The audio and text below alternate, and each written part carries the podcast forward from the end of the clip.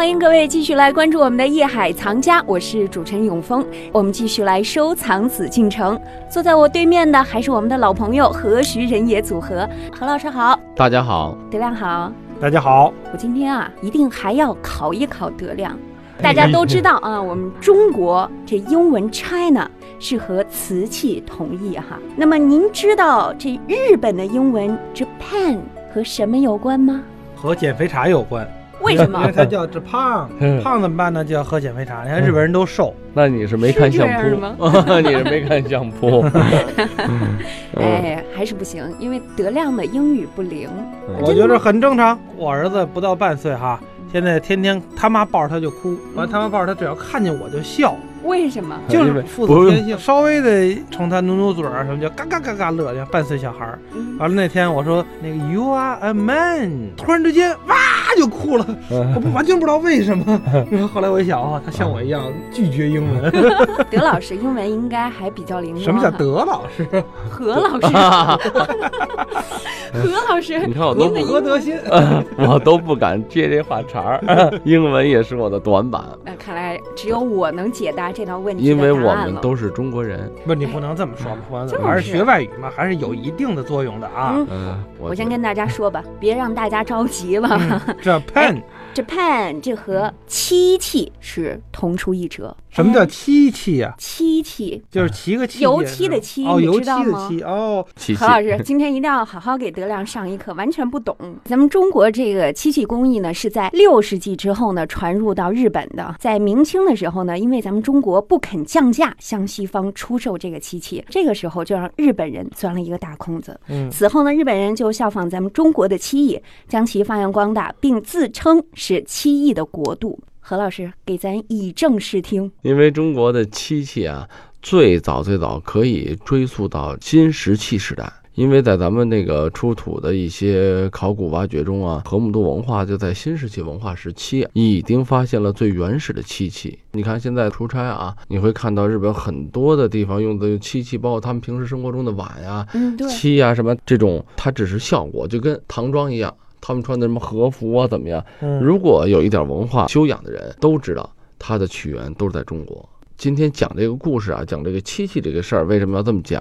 也是希望大家呢知道饮水思源嘛，对吧？应该知道很多事情的源头在什么地方，没有必要盲目的崇拜。你看很多人，我最不理解的就是出差呀，从国外回来呀，带一些小瓷器，哎呦，日本的瓷器好啊！你看这古制瓷怎么怎么样？我说那你去唐山去去看，就全是这些。那要说原始的瓷器，不用问，在中国。这点地位无可动摇，因为现在中国的瓷器文化啊，嗯，包括你说像 China 的这代名词，在国外曾经就是瓷器，只是后来就是演变成英文了。因为这个漆器它是一个大门类，它包含的实在太多了。咱们今天挑一样，就说剔红漆器。呃，一说剔红漆器呢，咱们大家应该联想到剔啊，有这么一个字，或者有一些雕漆，像我们曾经这个行话叫做修漆，这个修不是修理的修。这因为漆器呢，从最早的原始漆器呢，就是一种装饰，纯粹的装饰，以平面彩绘为主。中国漆器的第一个高峰，就是在什么战国、秦汉时期，那是中国的第一大漆器时代的高峰。但那个时候的高峰，以纹饰、平涂，以它的这个色彩。以它的这种特长，因为你想，毕竟在两千年左右之前啊，嗯，它还能保持如此鲜艳，因为咱们大家都知道，以前的漆器那只有出土，因为传世你是看不到的，这个传不了那么久啊，传不了那么久，嗯，那只有在什么在恒温恒湿相对稳定的环境下，而且漆是喜阴不喜干的，一干就干掉了。一般的很多楚墓啊、汉墓啊，都是在长江以南嘛。水分比较多的地方，所以它有的时候就是长期在水的这种环境中啊保存下来。咱们叫做远古漆器啊，实际并不是说有多远古，嗯，就最起码就是说在秦楚汉时期的这一段时间，咱们就把它归为比较久远的这个漆器的研究呢，并不是咱们现在的收藏者应该了解知道的。但是对于咱们现在的研究收藏来说，意义不大。为什么呢？因为咱们普通的百姓首先没有这个条件去玩。包括我们专业的考古的挖掘的队伍啊，还有专业的博物馆，对于漆器的以前的保护都是非常非常重要的课题，条件要求极其苛刻。咱们在六七十年代的时候，考古挖掘出的这个墓出来以后，一天时间，漆器原来鲜红如血，稍微在干燥的环境放一段时间，哎，这还说准备收拾整理研究拍照呢，已经完了，颜色褪暗，甚至两三天就发生干裂。所以说这个问题呢，到现在咱们在出土，如果碰到漆器，立刻是进入到它的原始的水保存的环境。为什么咱们现在的考古挖掘都是抢救性挖掘？其实啊，说最简单的，大家都见过，都去过旅游区，您都去过那些个工艺品店，您上所有的旅游区、所有的景点儿，您就能看见好多那种大红的瓶啊、什么圆盒啊等等等等。咱们在旅游景点看到那些东西，以为是剔红，百分之百的不是。我怎么觉得像塑料啊？有塑料，那是纯蒙人；还有一种就是灌胶，叫做模子漆器。哦就是你看它那东西是很漂亮，它的一个胭脂盒全是在模子里头，它就刻好的模子，直接拿着颜料，到时对对对还有专业一点的，多给你灌点漆啊，漆皮一上，再专业一点的拿刀再剃一下，我们这叫做剃红漆器，但全都是模子活，灌浆漆器。那正经的这个剃红应该是怎么做呀？正经的剃红漆器，首先你得要分什么摊儿，有木摊儿，有木摊儿，对吧？金属摊儿，有金属摊儿，甚至还有其他的啊。嗯，当然，现在咱们就以木摊儿、金属摊儿为主。既然是剃红，剃什么东西啊？剃的是漆，就是表面一层厚厚的漆，在这上面给它刻出花来。一层就不对。如果真是像比如说明清的漆器，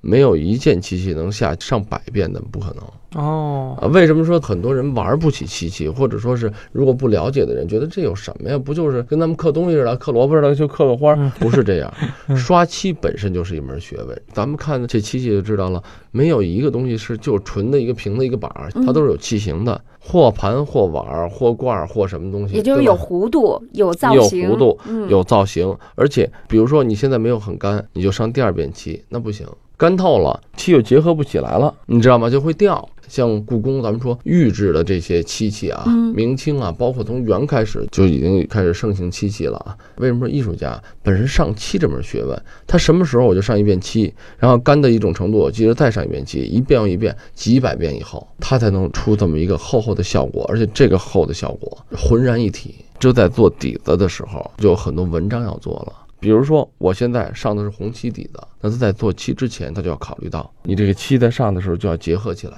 为什么叫做修漆呢？咱们大家如果会写这个长发的发的繁繁体体字的发，啊，发发字的，上半部再加上底下是个休息的休，嗯，修漆是一个工艺，被认为现在是民族传统工艺中其中一种啊。它等于是一动词，对。是，吧？那剃红，咱们现在说的就俗的叫做剃红漆器，说的是后面一个动作。嗯，而我们现在说修漆，修漆最重要的是前面这个动作，先得把这个大把红的漆拍子把底要做好了之后，咱们再谈后面的剃、雕、塑，对吧？就很多种技法都可以运用。首先底板得有个好底板，，对，怎么能结合的好？金属摊儿啊，不管嗯是木摊儿啊等等，剔红确实挺让人觉得喜庆的，因为这个中国红嘛，大家都比较喜欢哈，等于是我们中国人的一种特色和象征。嗯故宫里面有什么剔红的漆器啊？给我印象很深的，我觉得挺多的。我印象中啊，明清的，尤其是清的，保存的最为完整，嗯包括明代的，确实非常漂亮。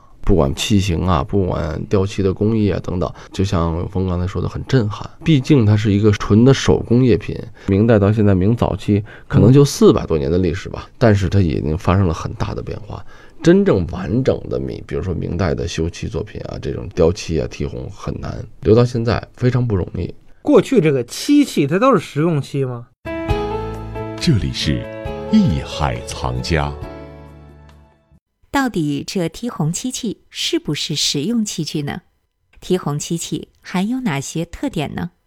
江浙一带为什么文人艺术家能工巧匠辈出呢？好，待会儿回来让我们一起了解。本内容由喜马拉雅独家呈现。